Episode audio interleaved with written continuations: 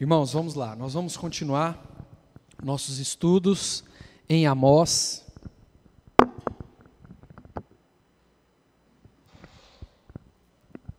Começou, né? Esse data show é nosso inimigo de manhã. Vamos lá. Deixa eu passar. Já tem alguns domingos, praticamente nove domingos, se não me engano, que nós estamos estudando Amós capítulo por capítulo, entendendo todo o contexto. Nós intitulamos essa série de estudos de cancelamento, justiça e graça.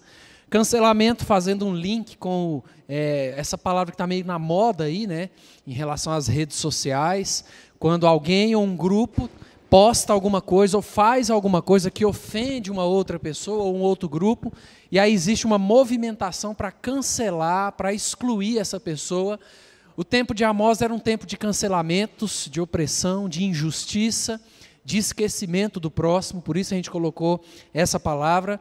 Mas a mensagem através de Amós é uma mensagem de justiça, que Deus vai fazer justiça. Mas o livro não termina, é, o livro não é todo apenas de cancelamento e justiça, mas o livro termina com lapsos né, e verdades da graça de Deus. Por isso esse título, Cancelamento justiça e graça. Algumas informações, eu sei que para alguns pode parecer repetitivo, mas é bom a gente sempre, né, pelo menos, é, re, reler de novo, ouvir novamente essas informações de contexto, e também para os irmãos que às vezes não acompanharam uma, um domingo ou outro, estarem aí por dentro. Né? Amós era um fazendeiro, um homem de negócios em Judá, e ele recebe esse chamado de Deus para exercer esse ofício de profeta. Amós não era de uma família de profetas, de uma linhagem de profetas, mas ele recebe esse chamado de Deus para exercer esse ofício, né, como profeta, principalmente profetizando juízo contra o reino do norte. No livro de Amós a gente vê um pequeno pedaço que fala de Judá, mas a maioria do, do livro, das profecias, é contra o reino do norte, contra a capital Samaria. Né? Tudo indica que Amós não era um simples pastor de ovelhas, mas um mercador de ovelhas, especialista no cultivo de figos. Qualquer semelhança com o nosso Amós aqui, né? Brincadeira, hein, Amós? então, esse foi Amós, é, o escritor do livro que nós estamos estudando e o profeta que nós estamos estudando. O contexto do livro nos ensina que Amós profetizou durante os reinados é, de Uzias e também Jeroboão.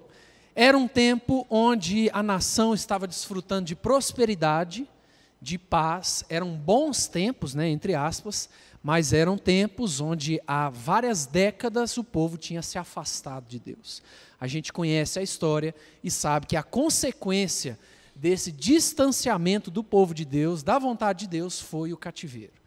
Deus exerce juízo contra o seu povo permitindo que outras nações invadam a, o povo de Israel e mesmo o reino dividido é invadido pelos assírios e depois também o reino do sul pela é, tão conhecida Babilônia. Né? E aí é, a gente vê que o tema e a mensagem do livro poderia se dividir em dois momentos. Amós profetiza a dominação do povo de Deus por uma nação pagã, a gente já viu isso, e num segundo momento nós temos a garantia de que o próprio Deus ia manter eh, um povo vivo e fiel a Ele, uma parte do povo, e também iria livrar o seu povo num futuro próximo aqui desse cativeiro. A gente já viu eh, o mapa, né? Ali a gente tem o reino de Israel, de azul, o reino de Judá, num laranja ali mais escuro, né? E as nações vizinhas. Nós já vimos que Amós começa o livro profetizando juízo e justiça e condenação contra essas nações pagãs. A gente já viu ali as profecias contra a Filístia, contra os Amon, contra é, lá em cima é, os fenícios, o Império Assírio. Nós já vimos tudo isso e alguns domingos atrás vimos que Amós deixa de profetizar contra as nações pagãs e começa agora a falar das sentenças de juízo contra Judá e principalmente contra Israel Reino do Norte. Gente, tranquilo até aqui? Deu para situar de novo aí onde nós estamos? Lembrando que o microfone está ali no fundo, então se você quiser fazer uma pergunta ou algum comentário, levante a mão aí que o microfone chega até você. Hoje nós vamos ficar no texto de Amós, capítulo 3, verso 13, até o capítulo 4, verso 5. Então, abre aí comigo, Amós, capítulo 3, verso 13. Nós vamos ficar até o capítulo 4, verso 5, na continuidade dos nossos estudos. Amós, capítulo 3, verso 13. Nós vamos ler e estudar aí até o capítulo 4, verso 5. Tá bom? Todo mundo achou? Vamos lá? Vou ler, talvez na sua versão pode estar diferente, mas nós vamos para o mesmo rumo aqui. Ouvi e protestai contra a casa de Jacó, diz o Senhor Deus, o Deus dos exércitos. No dia em que eu punir Israel por causa das suas transgressões, visitarei também os altares de Betel, e as pontas do altar serão cortadas e cairão por terra. Derribarei a casa de inverno com a casa de verão, as casas de marfim perecerão, e as grandes casas serão destruídas, diz o Senhor. Ouvi esta palavra, vacas de Bazã, que estais no monte de Samaria, oprimis os pobres, esmagai os necessitados e dizeis a vosso marido: Dá cá e bebamos. Jurou o Senhor Deus pela sua santidade, que dias estão para vir sobre vós, em que vos levarão com anzóis, e as vossas restantes com fisga de pesca. Saireis cada uma em frente de si pelas brechas, e vos lançareis para Hermon, diz o Senhor. Vinde a Betel e transgredi, a Gilgal e multiplicai as transgressões. E cada manhã trazei os vossos sacrifícios, e de três em três dias os vossos dízimos, e ofereceis sacrifício de louvores do que é levedado, e apregoai ofertas voluntárias, e publicai-as, porque disso gostais, ó filho de Israel, ó filhos de Israel, disse o Senhor Deus. Nós vamos entender bem tudo isso aqui. Nós vimos que as palavras de julgamento contra é, Israel, reino do norte, começaram no capítulo 2, versículo 6, e essas palavras contra Israel vão até o capítulo 5, verso 17. Como eu já expliquei, o reino do norte é o grande foco né, das sentenças de juízo aqui em Amós.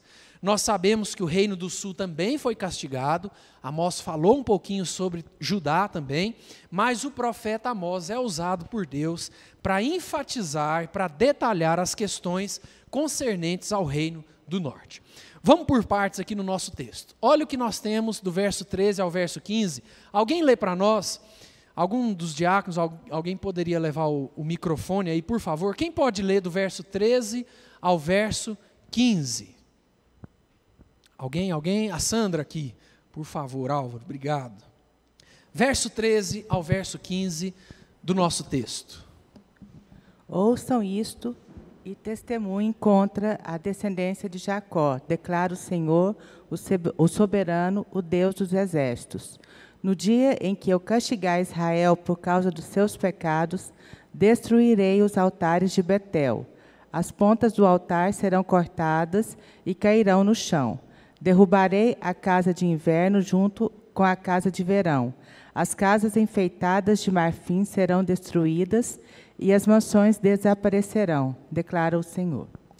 Betel era uma das cidades é, muito famosas ali de Israel e era uma das cidades em que Jeroboão I estabeleceu altares idólatras estabeleceu templos e altares de adoração a falsos deuses. Olha o que, é que nós lemos lá em 1 Reis 12, 28 e 29. Pelo que o rei, tendo tomado conselhos, fez dois bezerros de ouro e disse ao povo: Basta de subirdes a Jerusalém. Veis aqui teus deuses, ó Israel, que te fizeram subir da terra do Egito, pois um em Betel e outro em Dan.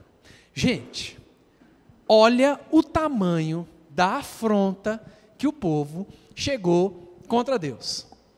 A chegar no ponto de um rei, de Jeroboão I, virar para o povo e falar assim: para com esse negócio de subir para Jerusalém para cultuar a Deus. Está aqui, ó, dois bezerros de ouro. Esse, olha o que ele diz. Esses aqui são os deuses de vocês, foram esses aqui que livrou, livraram vocês do Egito. Já imaginou que afronta é essa?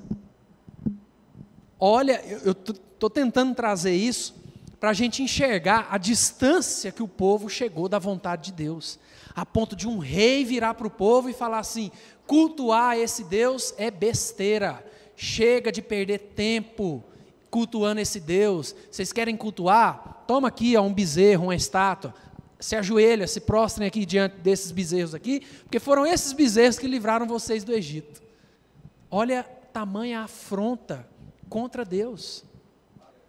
Né? A, a subida até Jerusalém, as festas do povo judeu, os momentos de culto, isso tinha um, um valor muito forte na cultura. Então, isso é para a gente tentar entender o contexto que Amós está profetizando, um contexto de total abandono dos princípios estabelecidos por Deus. E vejam que Deus repete mais uma vez aqui a ideia da punição contra o povo por causa dessas e outras transgressões. E que cada altar levantado a falso Deus iria ser destruído. É por isso que Deus fala: Eu também vou visitar Betel. E eu vou destruir todos esses altares a falsos deuses que vocês é, ergueram. Olha o que esse teólogo diz. Durante dois séculos, em sua longanimidade, Deus havia tolerado o povo do reino do norte, enquanto se dedicavam à sua religião rival idólatra, mas isso estava prestes a terminar.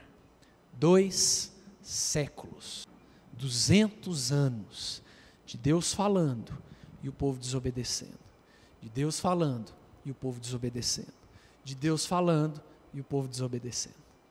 E quando a gente lê no nosso texto, é, lá em Amós, o que a gente acabou de ler, que a Sandra leu para nós, que fala que as pontas do altar seriam cortadas e cairiam por terra, provavelmente era mais ou menos assim o altar né, de sacrifícios ali é, do Antigo Testamento.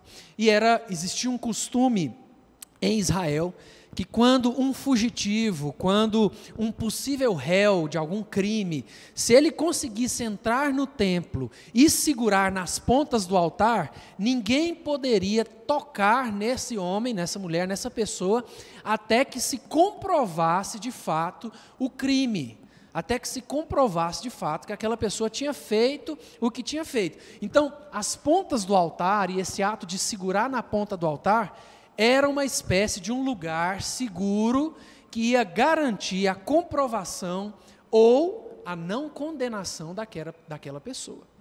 Lembram quando a gente era criança que brincava de pique-esconde ou pique qualquer coisa, né? Você corria ali e se você, sei lá, subisse num lugar alto ou encostasse em alguma coisa com alguma cor, era como se fosse é, o pique ali, né? Estava salvo.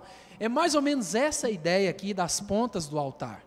Então, esse era um costume é, do judaísmo, que uma pessoa, um possível réu, se ele entrasse no templo, encostasse, segurasse na ponta do altar, ele estava seguro de que nada iria acontecer com ele até que se provasse que ele era culpado ou inocente.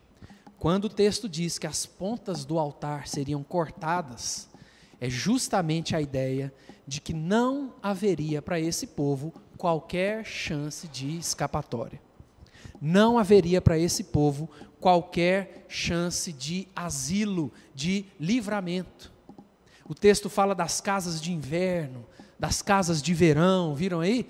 A ideia do luxo, da riqueza dos ricos de Samaria, as pedras preciosas, as casas de marfim, os itens caros dessas grandes casas, tudo seria destruído como propósito soberano do juízo de Deus. Olha o que esse teólogo que Champlin diz comentando sobre esse trecho. Os ricaços de Samaria possuíam dinheiro bastante para empregar em seus lares materiais caros, na maior parte importados, como o marfim usado nos assoalhos, nos painéis e nas ombreiras das portas. O marfim também era usado como partes é, marchetadas dos móveis, o marfim era aplicado nos móveis dos reis, dos príncipes e dos elementos mais ricos da sociedade. Um lucro mal ganho era a chave principal da prosperidade da nação de Israel, mas essa prosperidade não resistiria ao golpe divino. Uma coisa que nós vamos ver no texto de hoje é que Deus não condena a riqueza em si. Tá, irmãos? Deus não condena a riqueza em si. Deus condena a riqueza que é construída é, por meios ilícitos. Deus condena a riqueza que é construída pela opressão, pela maldade, pelo roubo, pela falcatrua, pela violência. Essa, esse tipo de riqueza Deus condena. E é o que nós vamos ver justamente nos primeiros três versículos do capítulo 4 aqui. Ó. Olha o que diz. Quem pode ler para nós os primeiros três versículos do capítulo 4, na continuidade do nosso texto? Alguém? Alguém? Versos 1 a 3, a Enoide aqui, ó. Joia, vamos lá. Ouve estas palavras, vacas de Bazã, que estais no monte de Samaria. Oprimis os pobres, esmagais os necessitados, e dizei a vosso marido: dá cá e bebamos. Jurou o Senhor Deus pela sua santidade, que dias estão para vir sobre vós, em que vos levarão com anzóis e as vossas restantes com fisgas de pesca. Saireis cada uma em frente de si pelas brechas, vos lançareis para Hermon. De... Nós temos palavras muito pesadas aqui, nesse capítulo 4. Palavras muito fortes de Deus aqui, e e, especialmente nesse trecho, nós temos um trecho aqui dedicado às mulheres ricas, fúteis e opressoras de Samaria. É interessante como Deus se vira agora para falar dessas mulheres que desfrutavam de um luxo exagerado construído pela opressão, pela violência, pelo roubo, pela maldade é, olha o que Champlin diz aqui, se o nosso data show, gente boa aí. Vamos lá. As mulheres são essencialmente aquilo que os homens fazem delas. Em Samaria, elas foram infeccionadas pelos pecados dos varões, dos maridos, né? E caíram em profundezas similares de degradação. Eram mulheres nédias, criaturas bem criadas, acostumadas a seus luxos e prazeres elas satisfaziam cada um de seus apetites, participavam com os maridos como opressoras dos pobres e eram tão destituídas de coração quanto eles. Nós vemos no texto que Deus chama essas mulheres de vacas de Bazã. E nós precisamos entender essa, essa expressão aqui, porque o teor dessa expressão difere muito é, de uma leitura superficial que a gente pode ter. No nosso contexto, se chamar uma mulher de vaca tem outra conotação, muito pior. Bazã era uma região que ficava ao leste do Mar da Galileia e era uma região de pastagens riquíssimas. Era uma região muito fértil. Então, a referência que nós temos no texto das vacas de Bazã é falar dos animais que se deleitavam na riqueza e na prosperidade de uma terra tão farta. Então, eram animais que eram privilegiados por desfrutar da melhor região ali de Samaria. E essa comparação que Deus faz aqui, de maneira até é, irônica, é para falar das mulheres ricas que viviam sob grande luxo, e tudo isso desfrutado pela opressão, pela violência e pela maldade contra os pobres.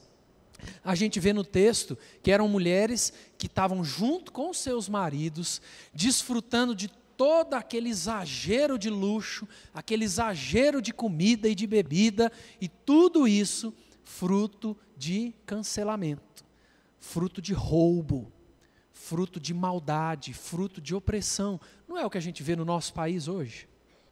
Quantas famílias, quantos políticos desfrutam de um luxo extremamente exagerado, enquanto a maioria da população brasileira, que PV sabe bem, né?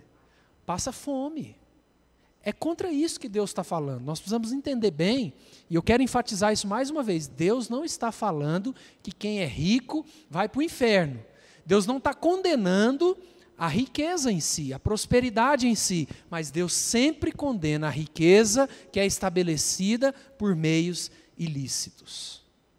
Percebam, irmãos, que Deus não está condenando a riqueza em si, mas a vida luxuosa que é consequência de pecado de opressão, de maldade, de exploração, de violência. Uma das coisas que Amós nos lembra é o quanto Deus odeia a injustiça social, quanto Deus odeia a opressão, o quanto Deus odeia gente que pisa no outro para chegar onde quer chegar. E essa é acusação, essa acusação é muito clara no verso 1. Olha só. Ouvi essas palavras, vacas de Bazã, que estáis no, no monte de Samaria. Olha o que Deus diz. Vamos ler juntos? Oprimis os pobres, esmagai os necessitados, e dizeis a vosso marido: dá cá e bebamos. Ou seja, estamos nem aí para quem está sofrendo o que está sofrendo. O importante é que nós estamos desfrutando de uma vida luxuosa. Mas nos versos 2 e 3, Deus deixa claro que o tempo de juízo e castigo contra essas mulheres, obviamente contra essas famílias, estava próximo. Um dos costumes dos assírios era levar os seus prisioneiros amarrados em ganchos que eram fixados ou no nariz ou nos lábios. Por isso que no nosso texto a gente vê a referência ali, ó. Dias estão para vir sobre vós em que vos levarão com anzóis e as vossas restantes com fisga de pesca. Deus está falando da invasão dos assírios, levando os prisioneiros amarrados por anzóis, mesmo por ganchos no nariz, nos lábios. Deus está falando dessa opressão que cairia sobre esse povo. A profecia mostra que essas mulheres luxuosas, opressoras e, consequentemente, os seus maridos seriam arrastados, seriam obrigados a fugir de maneira humilhante, maltratados pelos assírios. E os versos 4 e 5, os últimos dois versículos, mais um. Alguém lê para nós, versos 4 e 5, por favor? Quem pode ler? Que o microfone chega aí para você. Alguém, alguém, alguém? Alguém? Aqui, Jacó, versos 4 e 5, os últimos dois versículos do nosso texto de hoje. Vinde a Betel e transgredi, vinde a Betel e transgredi a Gilgal, e multiplicai as transgressões. E cada manhã trazei os vossos sacrifícios, e de três em três dias os vossos dízimos e ofereceis sacrifício de louvores do que é levedado, e apregoai ofertas voluntárias, e publicai-as, porque disso gostais, ó filhos de Israel, disse o Senhor Deus. Vocês entenderam como que Deus fala aqui agora? Entenderam o teor que Deus usa aqui? Como é que Deus fala aqui agora nesses versos 4 e 5? Qual que é o recurso de linguagem que ele usa aqui? Alguém falou. Estão vendo como Deus é extremamente irônico aqui? O que, que Deus está falando aqui nos versos 4 e 5? Como se ele falasse, né? Continuem. Façam isso mesmo.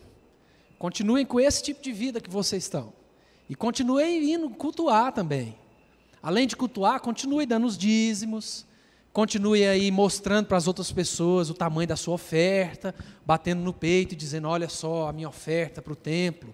Continuem fazendo isso. Sejam hipócritas como vocês estão sendo. Lá no finalzinho, Deus diz: porque disso gostais, vocês gostam dessa hipocrisia, desse ritualismo vazio. É muito interessante como nós temos uma santa ironia de Deus aqui. Né? Olha o que o Wisby fala. Esse, eu gosto muito de, de ler as, as notas desse teólogo. É como se Deus falasse assim, ó: tudo bem, vão em frente, frequentem os cultos, mas só estarão pecando ainda mais. Participem de retiros espirituais, mas vão apenas aumentar suas transgressões. Seu coração não é sincero no que se refere a conhecer a Deus e a fazer a vontade dele. É tudo fingimento e modismo. A grande ênfase que nós temos aqui é a hipocrisia. Deus condena a hipocrisia desse povo, que ia cultuar, que levava os dízimos, que fazia os sacrifícios, mas com o coração e com a vida totalmente longe da vontade de Deus. Deus está condenando aqui justamente o ritualismo frio, as práticas visíveis de culto, que são importantes, as práticas de louvor, mas elas só são importantes quando elas têm uma conexão com uma vida de santidade, com uma vida que busca agradar a Deus, com uma vida e um coração quebrantado diante de Deus. Olha só mais uma nota desse teólogo. Ofereciam sacrifícios com mais frequência do que era requerido pela lei, como se quisessem provar como eram espirituais. Contudo, suas ofertas e cânticos não impressionavam o Senhor, pois ele via o que estava dentro do coração do povo.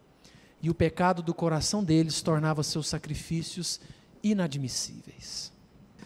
Uma coisa que nós aprendemos aqui, uma das coisas, é que nós podemos enganar pessoas, mas a Deus a gente não engana. A Deus a gente não engana.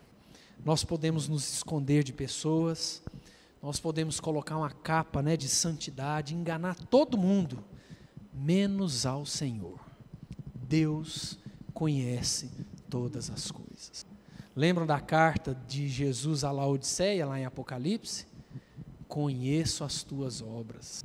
É como se Deus falasse: Eu conheço você. Felipe, eu conheço você.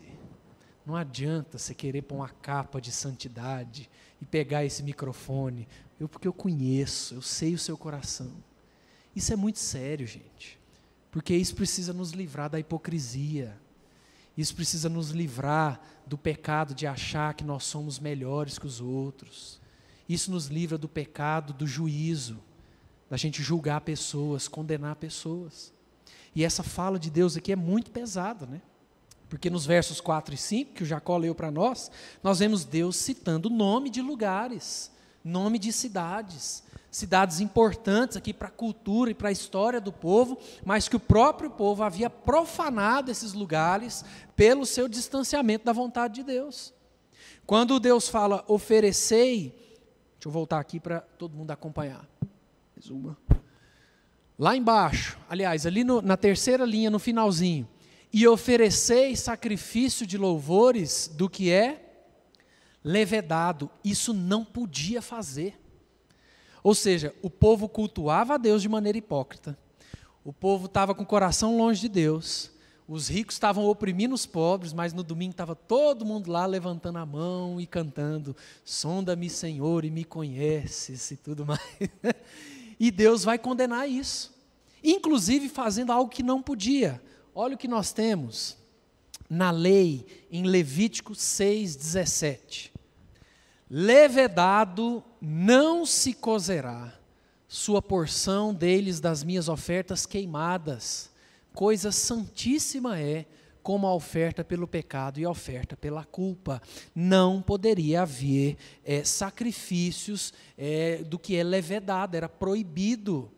Essa era uma regra de Deus no culto que seria prestado a Ele. Mas o povo estava com o coração tão longe de Deus que eles queriam fazer de qualquer jeito, sem temor nenhum, sem nenhum tipo de seriedade pelas leis de Deus. Nem as leis sacrificiais eram obedecidas.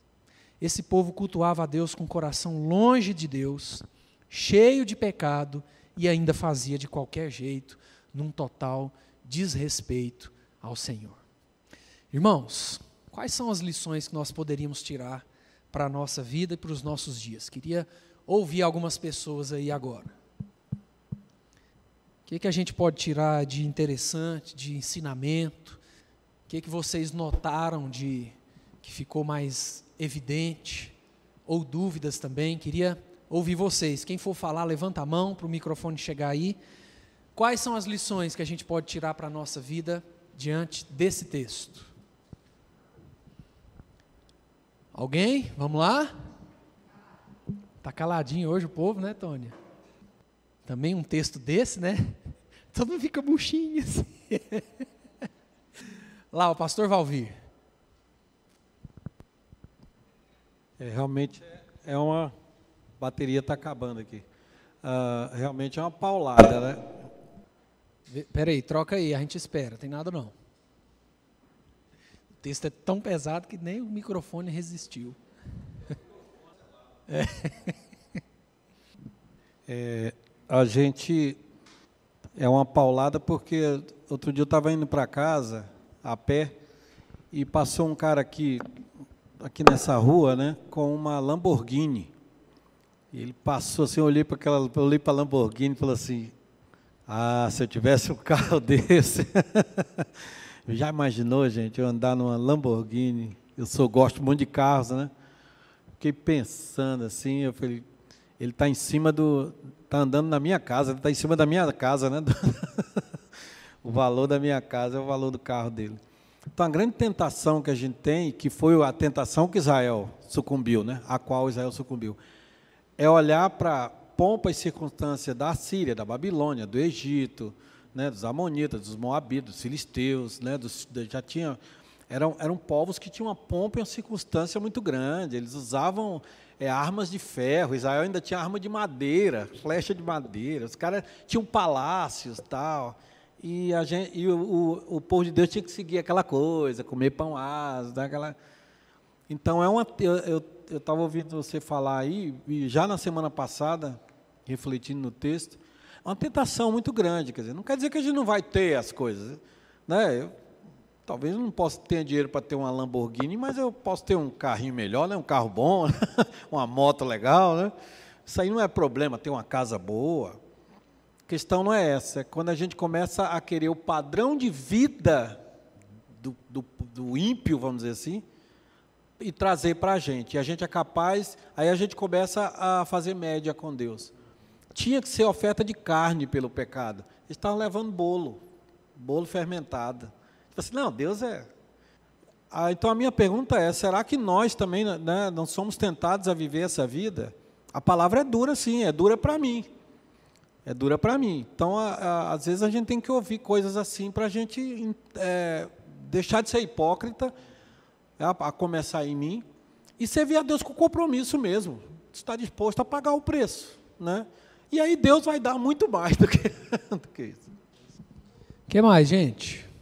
Ali atrás. Pastor, talvez você possa voltar naquela lâmina onde ele fala das mulheres. Talvez no começo da fala seja legal a gente esclarecer como é o pensamento reformado, para não ficar isso na internet o povo pensando que a gente está concordando com ele lá. Como é onde que é? ele fala que as mulheres são essencialmente o que os homens fazem delas. Ah, e não o comentário. É uma, não é uma fala feminista ah, que sim, fique claro. registrado. Uhum. A ideia do comentarista aqui, já passei, peraí. Aqui. É, a ideia do comentarista é justamente falar que essas mulheres são condenadas aqui no texto, mas porque os maridos eram os, é, os cabeças dos lares ali, e o pecado vinha deles, e elas estavam comungando disso juntas. Né?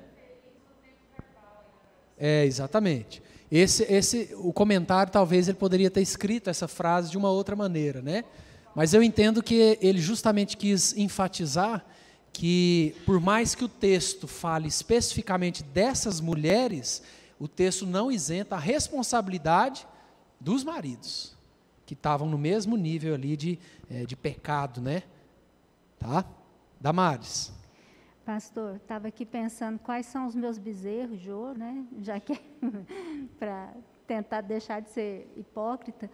A gente vem aqui domingo, canta que Deus é minha alegria, Deus é minha salvação, né? Uhum. E aí a gente passa a pensar assim, não, mas é, eu preciso de dinheiro para viver e é isso que vai me garantir isso, isso e isso. Ou eu preciso de um relacionamento para ser feliz, e é isso que vai me garantir isso.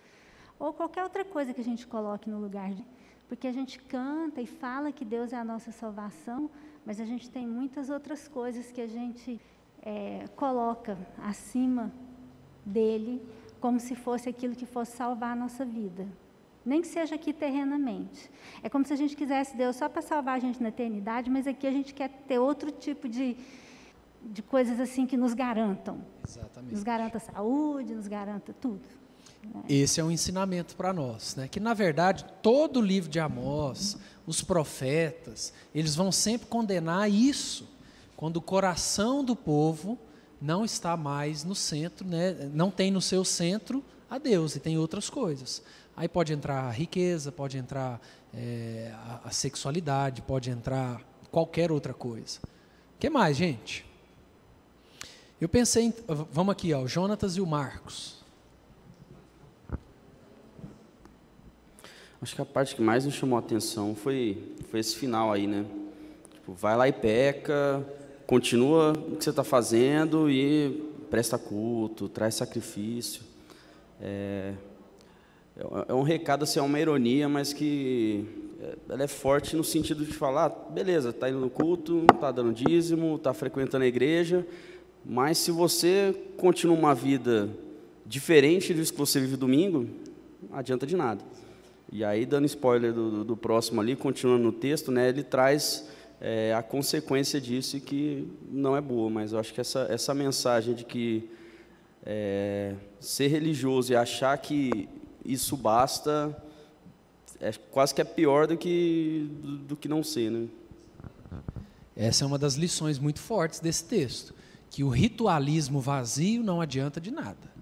Cultuar a Deus é muito importante, o dízimo é muito importante, o serviço é muito importante, desde que tudo isso seja fruto de um coração temente a Deus. Pode falar, Marcos. Porque a palavra levedado, levedado não se cozerá, né? Me parece, toda vez que eu leio sobre isso na, na, na Bíblia, no Velho Testamento, é algo didático que Deus quer fazer com o povo. Eu dei um Google aqui, só para a gente pensar nessa palavra. As leveduras encontram-se dispersas pela natureza em todo lado, especialmente em plantas e frutos. Após a queda de um fruto de uma árvore, os frutos apodrecem através da ação dos bolores, que formam álcool e dióxido de carbono utilizando o açúcar como substrato.